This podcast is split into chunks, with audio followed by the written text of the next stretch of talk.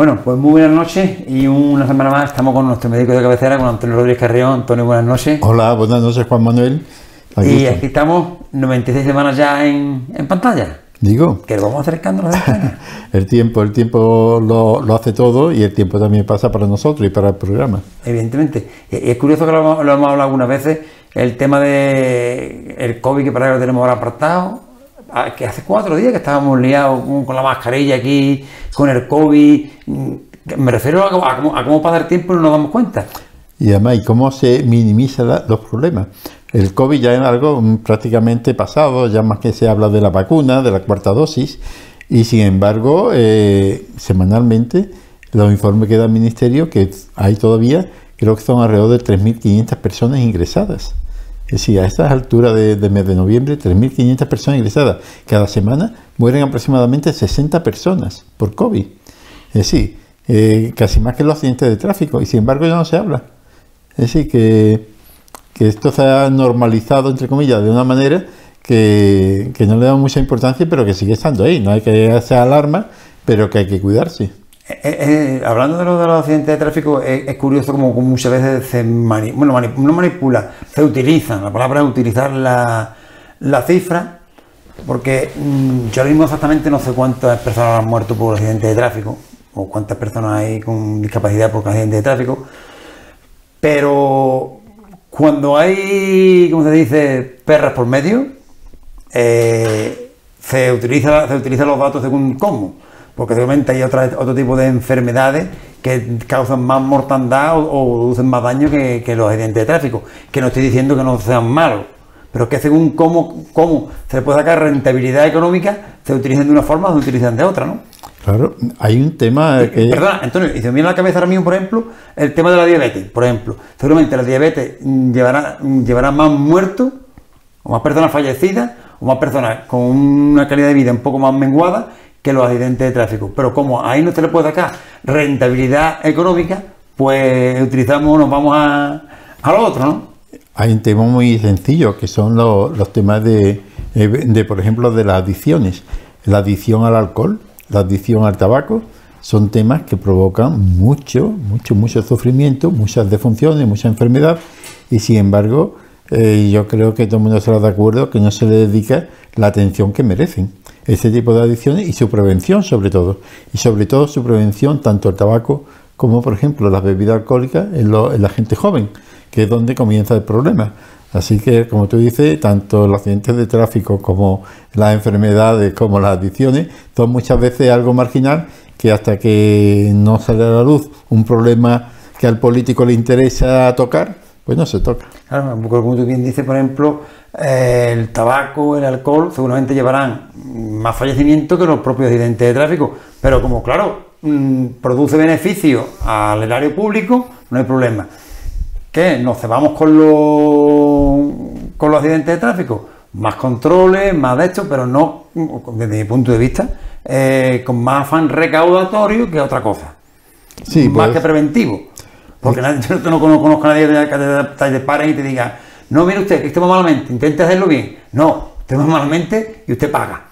Normalmente es un afán recaudatorio que es necesario porque hay que poner alguna especie de castigo para educar, pero que la, educación y la formación en estos temas comienzan a otro nivel, que es la infancia. A la infancia, siempre hemos dicho que en la escuela donde debe de eso, pero que es, que es curioso el tema de que si te para cualquiera o por, cualquier control normal que haya, si vas mal, no te dicen, mira, usted que va mal, tiene que ir bien, o vaya usted a tal sitio y, y ve que está bien, la cuestión es...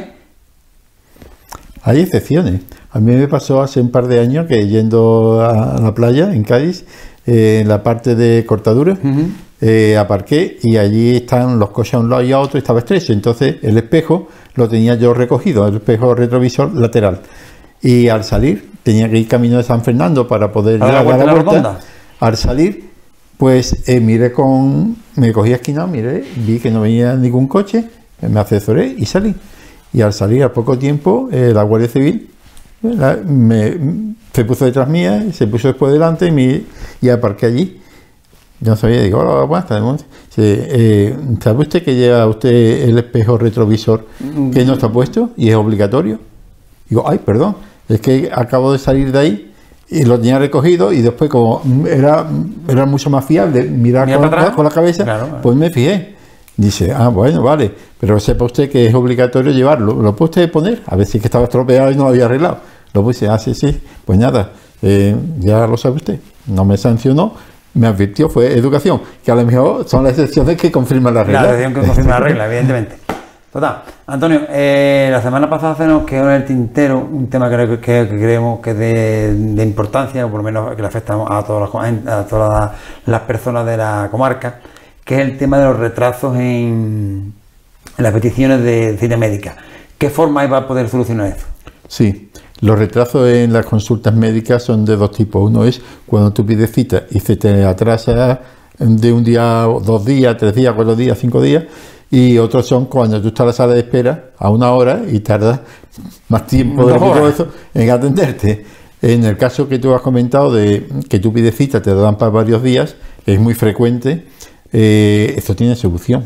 Tiene solución y muchos centros de salud han trabajado sobre ello y lo tienen, si no totalmente en algunos aspectos, pero muy, muy, muy bien. Tanto decir que la Sociedad Española de Medicina Familiar y Comunitaria, la SENFIC, que se llama, eh, ha hecho un estudio bastante profundo, una serie de encuestas entre los profesionales sobre los problemas, qué- por qué se origina esto y las posibles soluciones.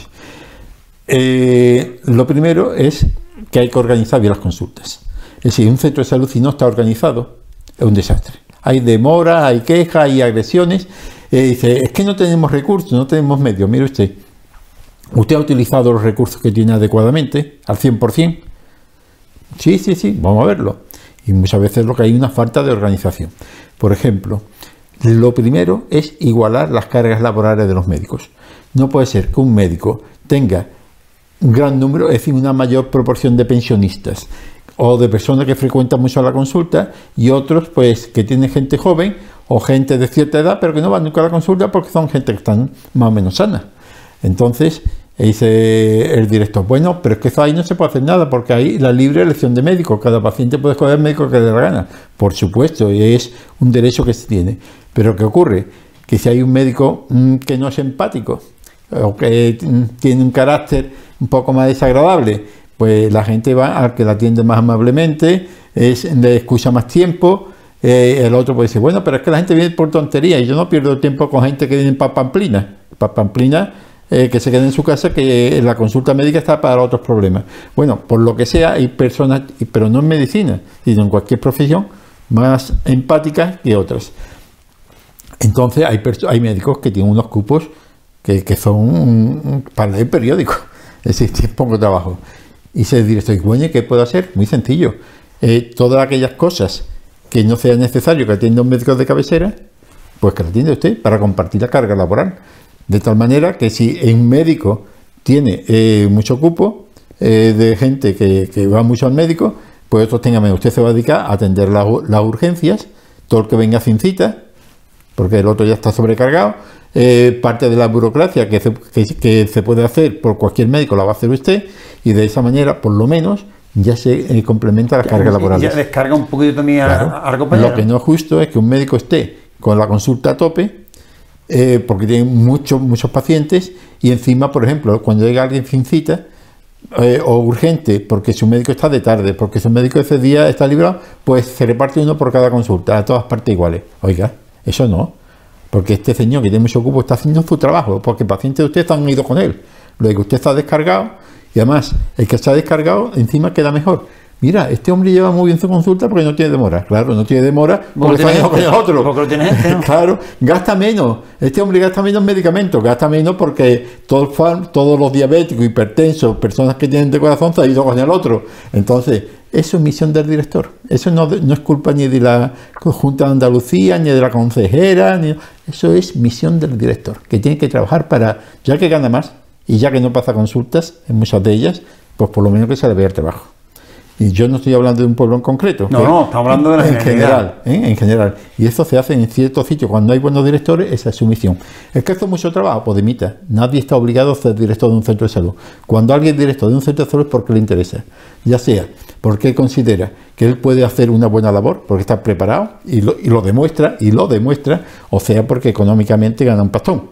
Entre cursos que da, reuniones, pitos y flautas, gana un pastón que si no, y además se, libra de muchas consultas.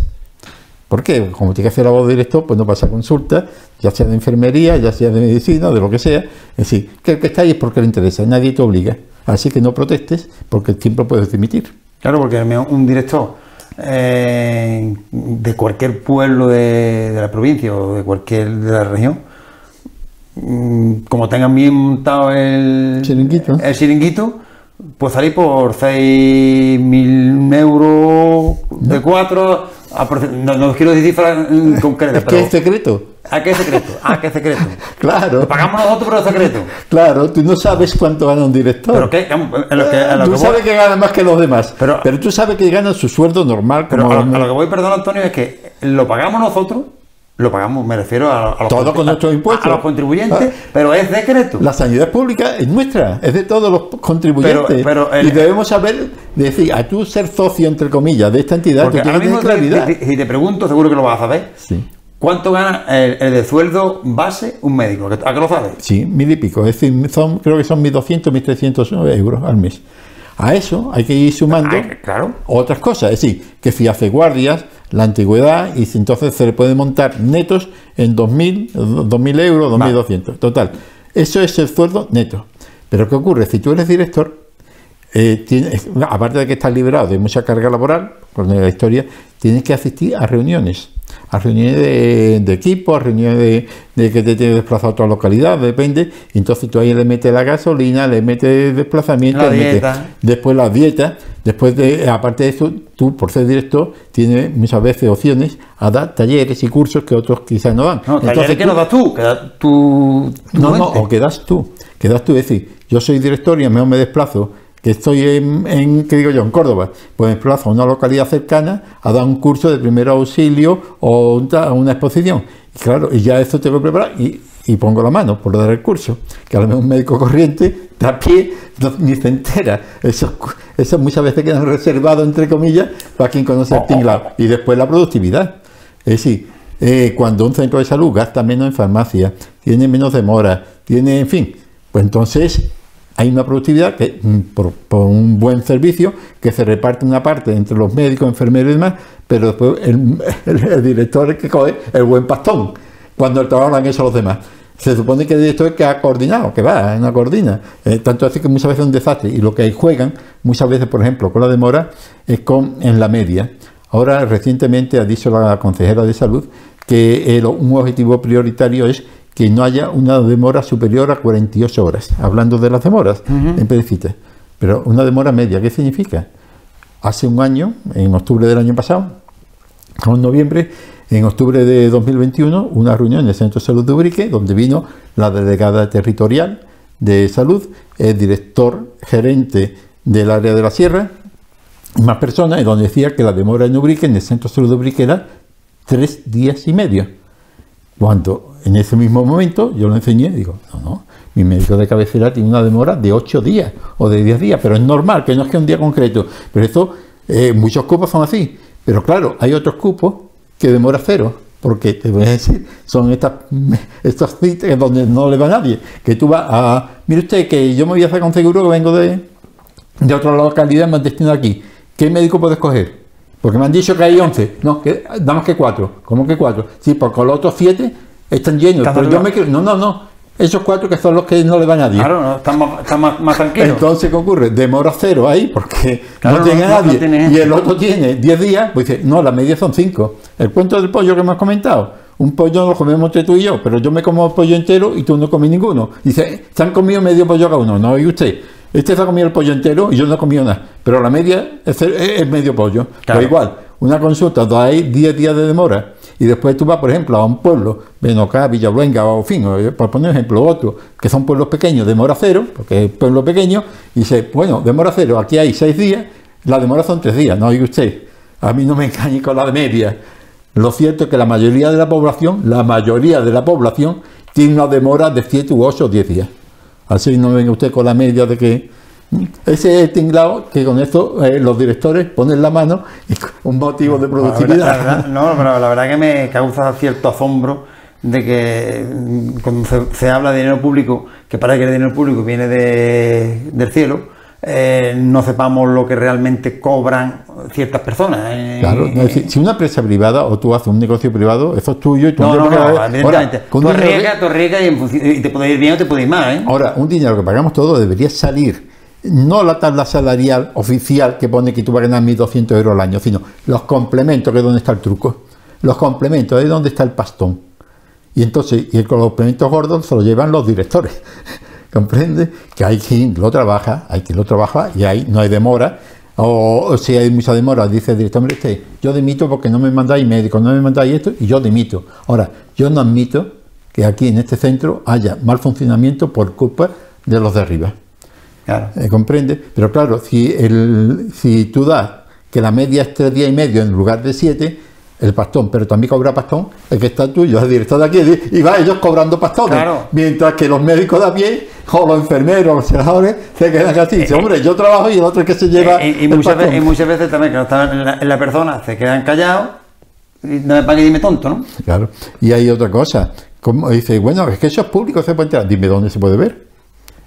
Porque los salarios oficiales básicos Pero están no. ahí. Pero dime, o presenta tu nómina.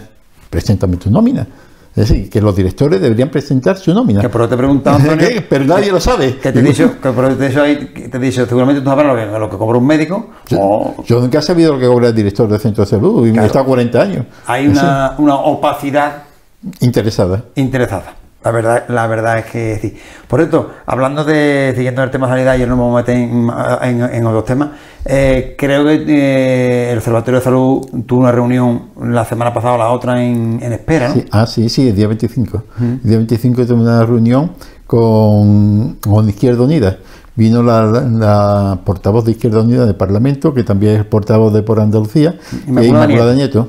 También vino Jorge Rodríguez, que es el coordinador provincial de Izquierda Unida, y estuvieron allí varios alcaldes, eh, la alcaldesa de Espera, el alcalde de Borno, también de Puerto Terrano, de Alcalá del Valle, Mm, también hubo concejales, estaba el concejal de Izquierda Unida de, Puerto Serrano creo también, de Villamartín, en fin, de varias localidades.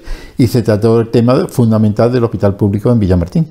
Entonces, el acuerdo que se llegó es que Inmaculada Nieta, eh, Inmaculada Nieto eh, asumió de llevar al Parlamento andaluz en la próxima vez que hubiera pleno eh, y ya mm, aprovechando también lo- los presupuestos de Andalucía, lleva una moción que iba a consensuar e intentar que fuera consensuada con todos los partidos políticos para que eh, el hospital de Villamartín sea ya de una vez, después de 26 años, sea público eh, el hospital actual o otro que se construya, que sea público y que hubiera una partida presupuestaria específica y suficiente para este hospital, ya sea para, eh, si se llega a un acuerdo o si interesa comprárselo a la empresa Pascual y si no se llega a un acuerdo o a la empresa Pascual no le interesa venderlo o a la Junta de Andalucía no le interesa comprarlo, pues hacer uno público y hacerlo eh, todo esto rápido. Porque ella, ella lo va a llevar por trámite de urgencia, porque como todo el mundo sabe, ya hemos comentado en otras ocasiones, eh, esto en el año 2027, dentro de cinco años, nos quedamos sin hospital, porque el acuerdo que hay es improrrogable. Es decir, el concierto que actualmente hay entre la empresa Pascua, que se firmó este mismo año, y la Junta de Andalucía pone que es improrrogable. Luego nos quedamos sin hospital. O habrá que buscar una fórmula alternativa, ¿no? Que alguien construya, una empresa privada construya un hospital y la concierte, porque con la empresa Pascual el concierto pone que es improrrogable. Entonces, ¿qué hay que hacer? Ir a Ronda, los que estén cerca de Ronda, y a Jerez los demás. ¿Sabes que entonces, que eso no sabía yo, era Sí, desconocido? esto ha En- salido en la en- prensa, yo lo he leído en la prensa. En 2027 es improrrogable. Es improrrogable, y lo pone en la prensa. No, el cartel grande, que era diario de Cádiz, lo ponía, y total, improrrogable. ¿Qué significa? Que nos quedamos sin un hospital. Que a lo mejor de la empresa Pascual, pues a lo mejor lo dedica solamente para sus enfermos privados y para la Mufasa, Asisa, que son las compañías concertadas, o los accidentes de tráfico, compañías. Pero lo que es con el, es improrrogable. Entonces, en el año 27 tiene que haber un hospital alternativo. Porque quedan cinco años, ¿no? Tampoco queda. Eh, sí, que hombre, que, que un hospital, yo he visto, por ejemplo, el hospital de la línea, estuve viendo el otro día, cuando hace ya un tiempo eh, las empresas daban tres años de construcción. Es decir, en tres años construían un hospital en la línea, que es más grande que el hospital de Villabertín. Es decir, que se puede hacer en dos o tres años, se hace un hospital comarcal, pero claro, antes también hay una preparación, no los terrenos, que los terrenos ya están. Es decir, ya dijo el alcalde de Villamartín que había terreno suficiente, propiedad de la Junta de Andalucía, que el ayuntamiento además disponía de terreno para aparcamiento, anexos, y entonces terreno prácticamente, pero hay unos permisos, hay unos proyectos. Hombre, a lo mejor luego dice, los planos son fáciles porque pueden ser como de ronda, con cierta modificación, pero hay que hacerlo. Entonces esto se lleva tu año, un año lleva, y después dos o tres años para hacerlo, para que el año 2027 esté terminado y puesto en marcha. O, otra también opción es comprarle a la empresa mm, Pascual. Es lo que comentamos. La... Comprárselo con dinero o permutándolo por terreno, como hizo, como se ha hecho con el Hospital Pascual de Marga, que es propiedad de la empresa Pascual, pero se la ha pasado a la Junta de Andalucía a cambio de terrenos. Allí, en esos terrenos puede construir lo que le dé la gana. Puede construir unas clínicas privadas, puede construir hoteles, restaurantes, lo que quiera. La empresa Pascual es muy amplia. Además, la empresa Pascual eh, también tiene una fundación que puede hacer lo que quiera. La empresa Pascual, todo el dinero que gana, no solamente lucro personal, sino también, eh, cosas benéficas. Tiene una fundación donde hace cosas benéficas. En fin, eso ya es, cosa, es otra historia. Una de dos, o se le llega un concierto eh, bueno, a un, acuerdo con la empresa Pascual para comprarlo, o en fin, permutarlo, o se hace un al lado, pero eso tiene que ser ya rápido, y a eso Inmaculada Nieto dijo que lo iba a hacer por trámite de urgencia, porque eso hay que hacerlo así, el año 2027, parece que son cinco años, que está lejano, hasta aquí ya, pero, ¿eh? pero está aquí, el tiempo pasa que vuela, es decir, que hay que hacerlo ya, llegar a ese acuerdo o desacuerdo en la compra o la permuta del actual, y si no hay, si no interesa, porque a lo mejor que no le interesa, no, no, ese hospital no me interesa, dice la Junta de Andalucía, porque yo prefiero la estructura de un hospital como el de Ronda, que es mucho más moderno, que tiene mucho más metros, en fin, eso ya es otra historia. Ya lo que, lo que decide eso, Pero eso es rápido, ¿para qué? Porque si no hay un acuerdo en ese aspecto, pues inmediatamente empezar ya con los permisos, los diseños, tal, y empezar las obras. Empezar la obra porque antes de 2027 ya digo, este acuerdo es improrrogable. Lo pone, yo lo he leído en la prensa, creo que día, bueno, está en varios periódicos eh, y, se puede ver que es improrrogable. Entonces, eh, ya digo, por trámite, y digo que lo va a hacer por trámite de urgencia y todos los partidos votarán a favor de esa propuesta porque qué partido político se va a desmarcar y se va a señalar en época, y más, en época electoral que estamos. Acá también está la puerta de la esquina, que ya parece que no, pero faltan siete meses, pero que están aquí ya. ¿eh? Y además hay otra cosa, el Partido Popular que gobierna en Andalucía con mayoría absoluta y ha sido uno de los máximos defensores durante muchísimos años hasta ahora de, que sea un hospital público. Es decir, yo no creo que en ese aspecto haya ningún problema. Todos van a estar de acuerdo y encima el que tiene la vara de mando es el primero que ha luchado por ello. Es decir, que yo no, yo soy, hombre, que yo lo veo esto sin problema. ¿Dónde está el problema? Lo iremos viendo, sabemos que, está ahí desde lo de la salud sobre el tema ya. Sobre el tema, está ahí encima sobre el tema, perdón. Ya para acabar, porque el tiempo es oro en televisión, Antonio, usó un temita en la cuestión. Eh, ¿Cómo se calcula el peso ideal a partir de la talla? Porque mucha gente que dice, yo, yo peso al menos unos 70, pues tengo que, pesar 60, 80, cualquier cosa. Exactamente. No, y otros al menos no saben que con la talla se puede tener una idea aproximada del peso ideal. Porque dice, yo mido, dice, yo peso 82 kilos, pero está bien. Ah, pues está bien. Otro dice, yo peso 93, pero como yo soy alto, pues estoy bien, pero yo me encuentro bien. No, no, vamos a ver. Es decir, hay eh, peso, eh, tiene una relación con la talla. Hay una norma, una ley muy antigua que dice que para calcular el peso, mm, así de forma fácil, no forma casera, es simplemente los centímetros que sobrepasan al metro. Por ejemplo, yo mido 1,70. 70 sobrepasa un metro, puede ser mi peso.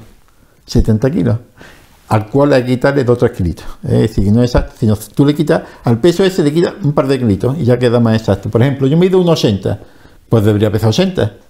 Yo mido 1,65, pues debería pesar 65 pero a ese 65 debo quitarle 2 o 3 kilos. Dice 65, 63. Unos 80, 80 kilos de 78. el ideal es ideal, pero que un par de kilos más o un par de kilos menos tampoco es Tampoco, pero en fin, hace posible de menos. ¿eh? Pero ya tú tienes una idea, que si tú mides unos 70, no decir, bueno, mido unos 80, no, no, y usted, si usted 80 kilos ya se ha pasado bastante. Ya lo que sería más, más preocupante es cuando ya pasa por ejemplo, mide un 80 y pesa 100 kilos. ya, ya, ha pasado de 20. No, pero además, unos 70 y te pasa 10 kilos ya es mucho. Es decir, que si tú pesas unos 70, debes procurar 68. Dice, yo peso 72 kilos. Bueno, tampoco... Pero en fin, que siempre dos, o tres kilos menos. También hay que tener presente que para hacer una evaluación más científica hay que tener presente tu estructura. No es lo mismo que tú peses 70 kilos de grasa que 70 kilos de músculo, porque tú, hombre, hay que meter los huesos y demás, ¿no? Es decir, ¿por qué? Porque con el mismo peso uno tiene muy, más grasa que otro, porque pero en fin, por lo menos te da una idea. Claro. A partir de ahí ya el médico te dirá que usted, usted hace una vida sedentaria, usted de esos 70 kilos, que usted dice que está bien, usted tiene mucha más grasa de la que debería tener. Pero por lo menos te da una idea de que con la talla ya una cierta aproximación puede tener. Después ya digo, hay otras cosas que tu médico, tu enfermero, tu dietista te afina. Ah, pues Antonio, el tiempo es oro en televisión, encantado que nos tocamos temas que la verdad que son de, actualidad y, a, los espectadores que nos lo dicen, les gusta que lo, que lo tratemos. ¿En qué? Solamente nos queda emplazarlo para la semana que viene y, y lo he dicho, muchas gracias por tus sabios consejos y la semana que viene Dios quiere nos vemos. Pues nada, como siempre ha sido un placer estar contigo y con Rodrigo y hasta la próxima semana. Muy buenas noches.